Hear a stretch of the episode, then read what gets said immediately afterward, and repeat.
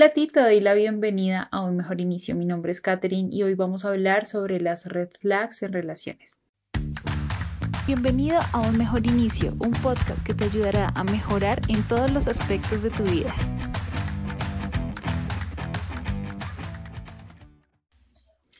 Bueno, les cuento que estoy bien emocionada por este programa porque este programa es en colaboración con ustedes, con mis seguidores, así que de verdad les agradezco un montón por participar en la encuesta que hice hace unas semanas en mi cuenta de Instagram en historias, donde les pedía que me compartieran sus experiencias con comportamientos nocivos en relaciones que podrían pues ser red flags.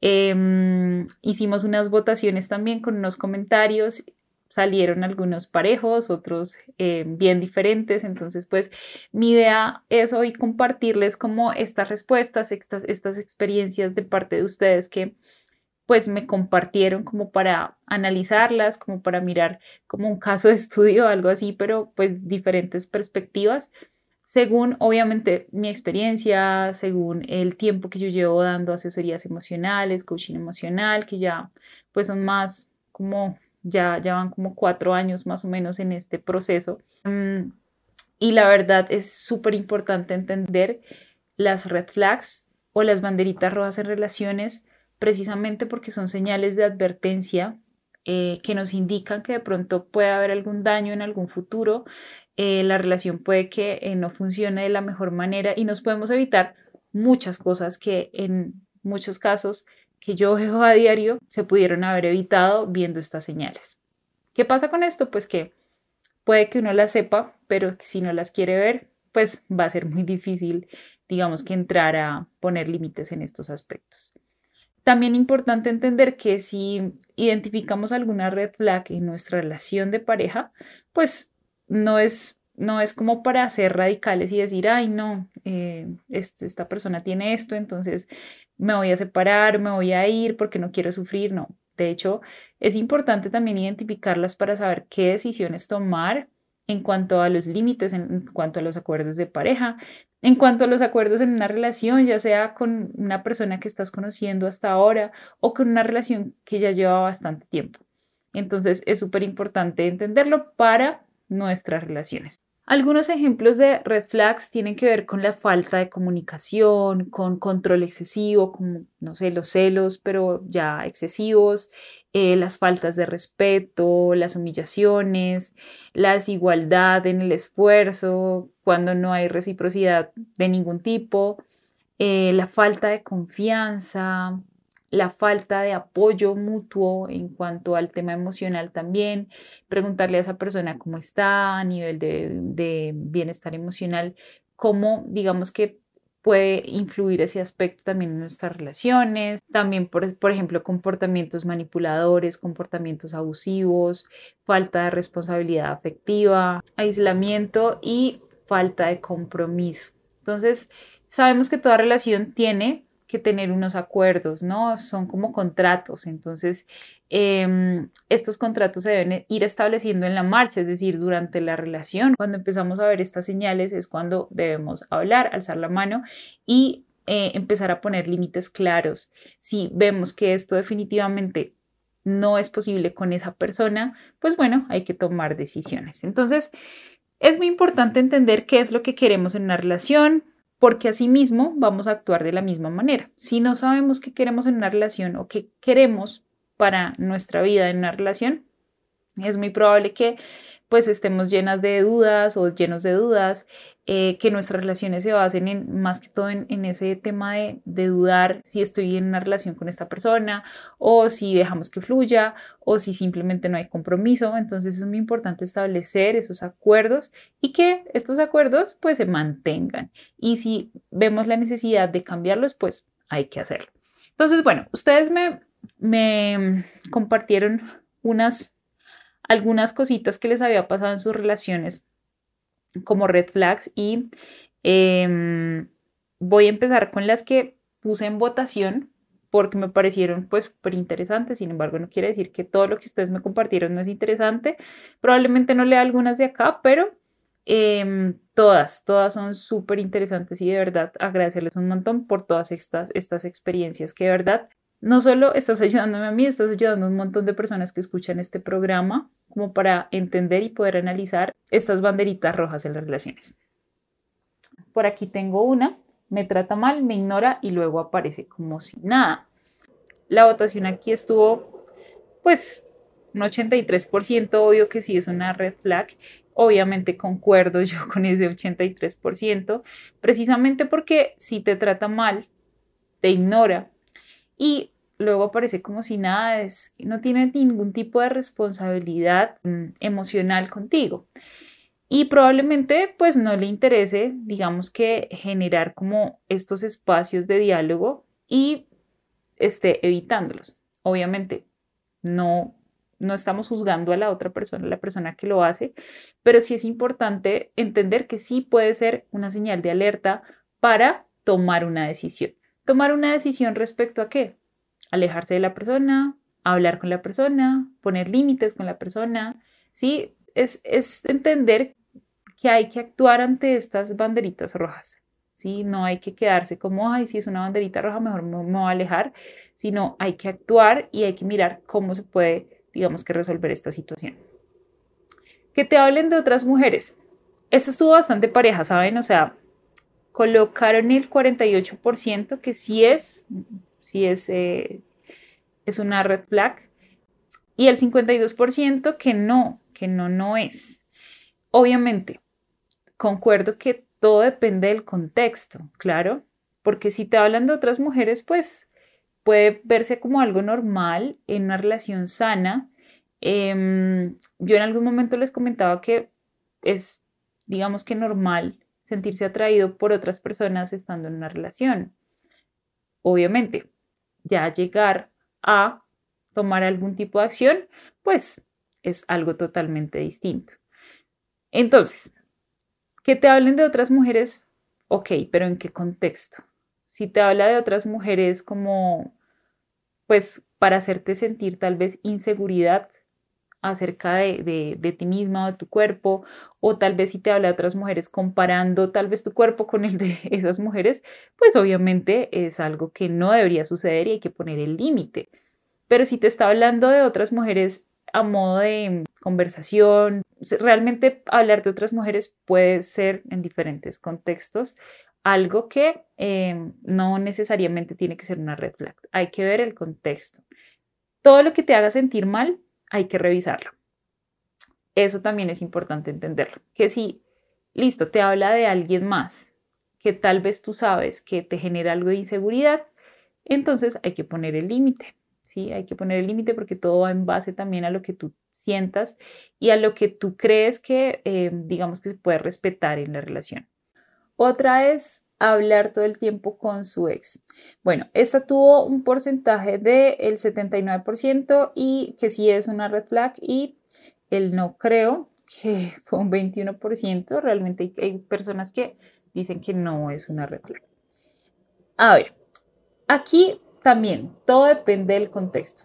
Cuando estamos en contacto con una expareja, obviamente esto, pues digamos que en su momento, si las cosas terminaron muy mal, vamos a tomar distancia, ¿cierto? Sin embargo, hubo un cariño, un aprecio, hubo un tiempo en el que se compartió y probablemente esta relación pues no sea tan fácil como decir chao, ¿sí? A menos que haya terminado muy mal y pues que sea como lo mejor para los dos.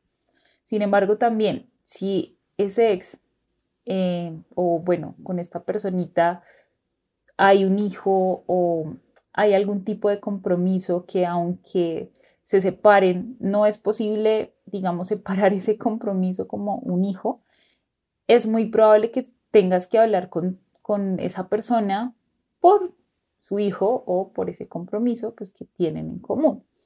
Entonces, en este contexto, creería que no, sin embargo, como les venía mencionando, esto es una señal de alerta. ¿sí? Y también depende mucho de cómo te haga sentir. Em, si esta persona está hablando todo el tiempo, todos los días con esta persona, que sí puede que haya un cariño, pero hay que respetar los acuerdos en una relación. Y si en una relación, pues primero está el ex que la pareja, ahí es donde hay que poner el límite. Entonces, también hay que dejar de ver un poquito al ex como el enemigo, porque pues finalmente hubo una historia y em, si tu pareja te quiere ser infiel o quiere tener una relación con otra persona, lo va a hacer independientemente de si haya sido la mejor persona del mundo. Puede que haya variables que ayuden pues a que esto suceda, pero siempre es una decisión propia, siempre. Entonces es importante pues que en estos casos em, se mire el contexto y si hay que poner el límite, pues ponerlo. El siguiente, nadie te va a querer ni aguantar como yo. Esto definitivamente, aquí ganó, obviamente, el, obvio que sí es una red y es precisamente por cómo te está haciendo sentir, realmente te está pisoteando la autoestima, te está diciendo, es que nadie te va a querer como yo, nadie te va a aguantar, nadie va a aguantar una persona insoportable como tú. Eh, y esto es totalmente irreal, si eso es un comentario eh, manipulador, narcisista, y definitivamente pues no es algo bueno. Entonces, como siempre, en estos casos hay que poner el límite. Un día estaba bien y al otro día fría y distante. Entonces, 72% sí, 28% no. 72% sí es y 28% no. ¿En qué casos no aplicaría que fuera una red flag? Entonces, aquí es importante entender también todo va hacia el contexto, ¿no? Si, por ejemplo, en el caso de las mujeres, a veces estamos pues en nuestros días y no nos levantamos de buen genio, de pronto eh, algo sucede en el día y no queremos hablar, probablemente nos sintamos de esa manera precisamente por eso. Pero entonces, sí, está bien un día y el otro día distante, eso le puede pasar a cualquiera, ¿saben? Por alguna situación personal que, que haya ocurrido en su vida. Entonces, mm, aquí es importante preguntar por qué estás distante o, te pasa algo, quieres que hablemos. Si esa persona se cierra totalmente y dice, no, estoy bien, eh, bueno, entonces ahí es donde hay que revisar de pronto qué tenemos en esa relación y qué podemos hacer como para que esto no vuelva a ocurrir. Si ya es un un, ok, todos los, todo, casi todos los días pasa, o sea, un día de por medio, un día está bien, otro día fría, un día está bien, otro día fría, y así sucesivamente, pues es un patrón, entonces sí hay que ponerle mucha atención a esto y hay que poner el límite con esa persona. 100% cuando no era feliz me hacía sentir mucha ansiedad y tristeza. Entonces, claro, esto, esto, es totalmente una señal de alerta. La forma como te hace sentir una persona te dice absolutamente todo de esa relación. Si te hace sentir tranquilidad, paz, felicidad, armonía, eh, ningún tipo de duda. A veces puede existir duda, claro, pero si no te hace sentir duda, si no, no estás estresado, ansioso, obviamente ahí es. Pero si es una persona que te hace sentir mucha ansiedad, mucha tristeza, que a pesar de que tú sigas em, tal vez buscando esa conexión, probablemente no encuentres o esa persona no, es, no, no hay reciprocidad entre los dos, pues es muy probable que se sienta esto y eh, definitivamente no es una buena señal. Entonces, hay que tomar decisiones, hay que mirar qué pasa en esta relación, por qué nos estamos sintiendo de esta manera y tomar decisiones. Responder los mensajes cada ocho horas. Esto también está súper peleada. Entonces, claro que sí es 57%, definitivamente no es 43%. También lo mismo. ¿Qué pasa? Hay personas que no les gusta pues tener interacción por mensajes, ¿sí? Y em, siempre la mayoría de, estas cosas pues pasa porque eh, uno no quiere, uno prefiere las interacciones físicas, presenciales, simplemente está teniendo un mal día o no hay interés. Si no hay interés, probablemente esto se vuelva un patrón. Si no hay interés, no te va a buscar, no te va a escribir, tú vas a tener que tener la iniciativa. Em, probablemente si le hablas, te va a responder cada, cuando quiera, eh, porque no hay interés, no hay interés genuino. ¿sí? Cuando es una relación, no. Ahora, cuando es una amistad, esto pasa mucho. Sí, esto pasa bastante. A mí personalmente me pasa en, las amistades, que precisamente a mí el tema del, chat y hablar por chat con, mis amistades no me parece algo tan chévere como una interacción física. Em, y pues uno asume que tiene a su amistad y que pues, se pueden llamar y pues que van a estar, digamos que, disponibles cuando sea necesario. Entonces, y no quiere decir que no lo quieras, que no quieras a tu amigo o a tu amiga. Si sabes que es algo urgente que te necesita, obviamente vas a estar ahí, ¿sí? Pero también eso depende del criterio de las personas, del tipo de persona, del tipo de relación. En estos casos, si es una relación con una pareja, responder los mensajes cada ocho horas, pues no debería ser lo ideal, ¿cierto? Porque no le estás demostrando interés.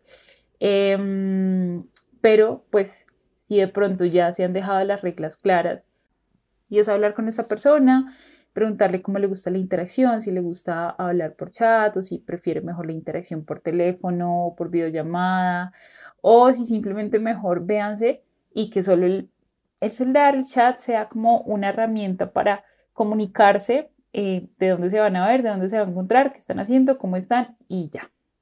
Entonces, esto también depende mucho del contexto Em, si es en una relación o en algo que está iniciando, probablemente no haya interés, pero siempre hay que preguntar. Ser yo quien tome la iniciativa siempre para todo. También está bastante peleadito, por supuesto que sí es el 59% y no me parece que sea el 41%. También todo depende del contexto. Entonces, si, por ejemplo, es una relación que ya lleva bastante tiempo y se sabe que hay una persona más creativa que la otra en los aspectos de los planes, entonces una se encarga de las finanzas y otra se encarga de los planes. Y entonces siempre la que toma la iniciativa en los planes es la que se encarga de los planes. Y ya, pues la otra persona se encarga del tema, pues, eh, digamos que financiero. Entonces, todo depende también. Si es una persona, si es una relación que está iniciando y tú siempre eres el, que escribe, siempre eres el que llama, siempre eres el que invita a salir, siempre eres la persona que está como constantemente tomando la iniciativa y no, y si en algún momento no escribes, no llamas, no buscas, no recibes atención, obviamente esto es una señal de alerta, probablemente no le intereses lo suficiente. No quiere formalizar la relación. Ok, no necesariamente esto es una red flag porque todo depende también de lo que quieras en una relación y lo que la otra persona quiere. En muchos casos las personas eh, son claras y te dicen no quiero tener una relación en este momento. En otros casos no lo son. Entonces, en el caso en el que no es una persona clara, em, que te está mandando señales como de querer tener una relación, pero no se compromete, entonces pues ahí no es, hay que buscar algo mejor y hay que poner límites en estos casos.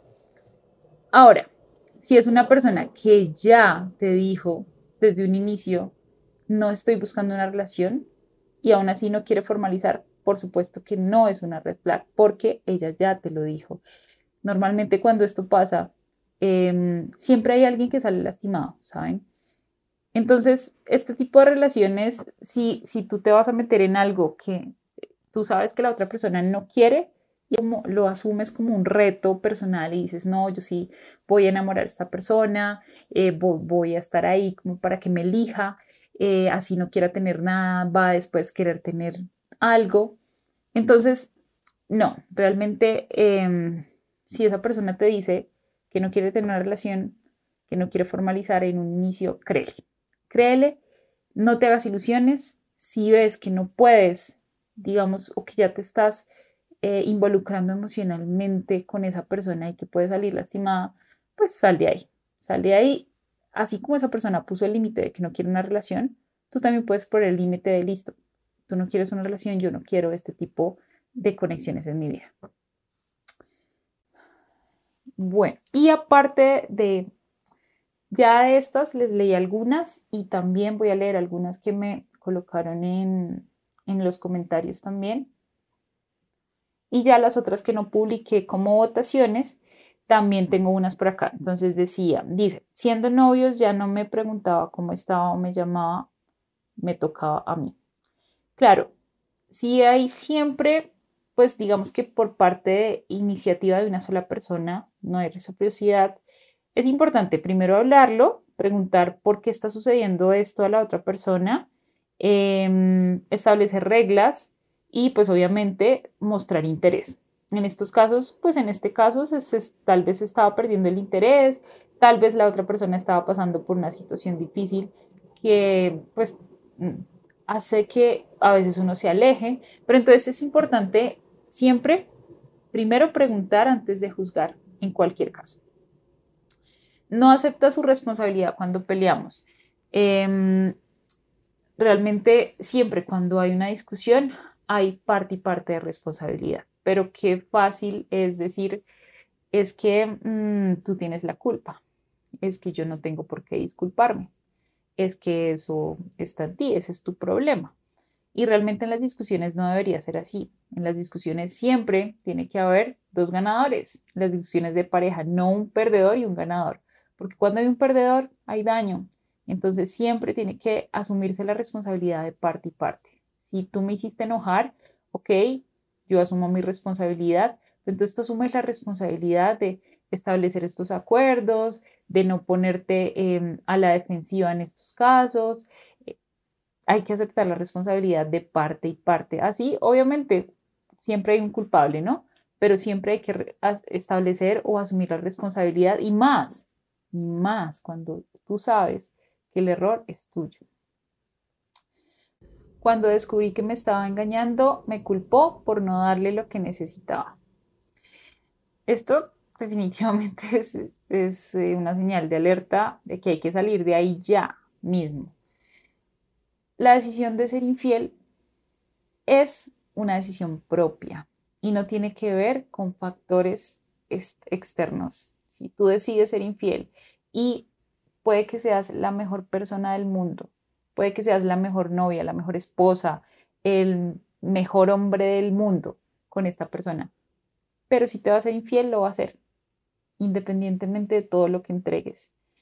Variables, sí, hay variables, atracción, tal vez em, sentir algo nuevo nuevamente, sentir algo nuevo, la novedad, claro, pero siempre hay una elección, siempre uno puede elegir y uno sabe perfectamente las consecuencias, uno sabe en qué se está metiendo. Entonces, nunca es culpa de la otra persona, siempre es culpa de la persona que toma la decisión de ser infiel. Así como es una decisión ser fiel, es una decisión ser infiel. Así que para nada, o sea, no, tiene ningún, ningún argumento para hacerte infiel, no tiene ninguno. Entonces, nada que hacer aquí. Cuando se molestaba, botaba las cosas al piso y se iba. Bueno, esto es una reacción de ira. Em, hay que, pues obviamente, tener cuidado porque estas reacciones de ira así, de esta manera, se pueden convertir en otra cosa. Entonces, pues siempre hay que establecer un límite en estos casos. Em, hablar con esta persona, que se le bajen los humos en estos casos, que si no quiere hablar, pues listo que se vaya, pero que esto no se convierta en ningún tipo de violencia. Es súper importante entender esto, ¿no? Mm, me hace sentir triste la mayoría del tiempo si una persona te está haciendo sentir triste, te da más momentos de tristeza que felicidad, no hay que quedarse allí. ¿Qué pasa con las relaciones que eh, probablemente llevan un tiempo y siempre pelean y vuelven, terminan, vuelven, terminan, vuelven? Eh, y pues a veces uno se pregunta por qué uno sigue en una relación tan tormentosa, porque uno sigue, sigue allí, en esa relación que ya sabe uno que no funciona.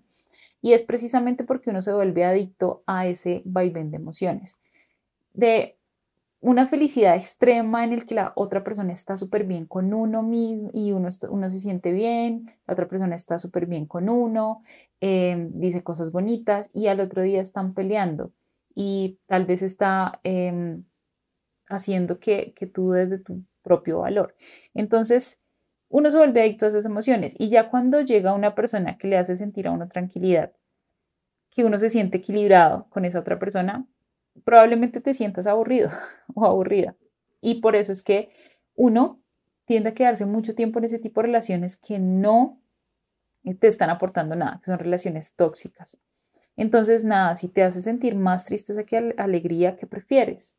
¿Prefieres esos momentos de subidón de dopamina que te da cuando te dice cosas bonitas y después de unos días nuevamente estás triste, em, la mayoría del tiempo? ¿O prefieres estar triste un tiempo mientras superas, mientras haces tu duelo y volver a sentirte tranquila? Porque creo que la tranquilidad es la mejor emoción que hay. Para mí, estar tranquilo es lo mejor que puede haber. Cuando se enojaba no quería hablar y luego actuaba normal. Las discusiones siempre tienen que resolverse, siempre, porque van a quedar secuelas en la relación. Si quedan secuelas, esas secuelas pueden arruinar por completo una relación de pareja, pueden em, estancarla, pueden generar conflictos que no tienen a veces ningún sentido por el hecho de guardar ese rencor después de esa discusión. Em, me dejan visto 10 horas y luego escribe frío. Entonces pasa exactamente lo mismo. Siempre, en estos casos es muy importante entender que eh, la forma como me está haciendo sentir esa persona es mi señal de alerta. Entonces hay que ponerle mucha atención a las emociones. ¿Qué estoy sintiendo con esta persona? Estoy sintiendo mucha incertidumbre, mucha ansiedad, mucho estrés, más estrés que felicidad. La mayoría del tiempo estoy em, con incertidumbre, con angustia, con, em, estar la expectativa. Y esto pasa mucho cuando estoy iniciando una relación. Em, que de pronto no me escribió, que por qué no me habla, que me habló de esta manera, será que está enojado o enojada, será que tengo que hacer algo para que le guste, pero a veces uno no se toma el tiempo de preguntarle a esa persona y de ser claro con sus acuerdos. Es muy importante preguntar, em, comunicarse, intentar que las cosas fluyan para que haya sinceridad entre los dos y dejar las reglas establecidas. Si tú estás buscando una relación, hay que decirlo. Yo estoy buscando una relación. Me gustas mucho y quiero una relación contigo. Y si esa persona te dice, uy, no, esperemos que fluya, dejemos que todo vaya, no, estás, si estás buscando una relación, entonces no esperar que fluya porque entonces vas a esperar y vas a seguir esperando y probablemente esa persona no quiera absolutamente nada contigo. ¿Sí? Es muy importante ser claro en todo, en todo el tiempo con las personas, con nuestras relaciones, ser súper claro. Hay que hablar las cosas que realmente valen la pena. Y em, siempre basarte como en estas señales de alerta de aquello que te está haciendo sentir esa persona. Si esa persona definitivamente te está haciendo sentir que eres alguien de bajo valor, te está haciendo cuestionarte, te está haciendo eh, sentir mal, tranquilidad, hay que revisar qué está pasando. ¿Por qué me estoy sintiendo de esta manera? ¿Qué puedo hacer? ¿Cómo lo puedo hablar? ¿Cómo eh, puedo mejorar esto? Y si no hay salida, chao. Y pues probablemente esto sea más difícil soltar a alguien que tal vez tiene una conexión contigo, tú sientes que hay alguna conexión o de pronto ya has sentido que esa persona puede ser alguien importante para ti en tu vida, pero si definitivamente em, no te está aportando, si definitivamente te va a generar más intranquilidad y vas a quedar como con ese vacío, pues es mejor alejarse ahora y no esperar mucho tiempo de sufrimiento y dolor, alejarse en este momento, estar unos meses tal vez un mes, dos meses em, un poquito mal o unas semanas. El proceso para todos es distinto.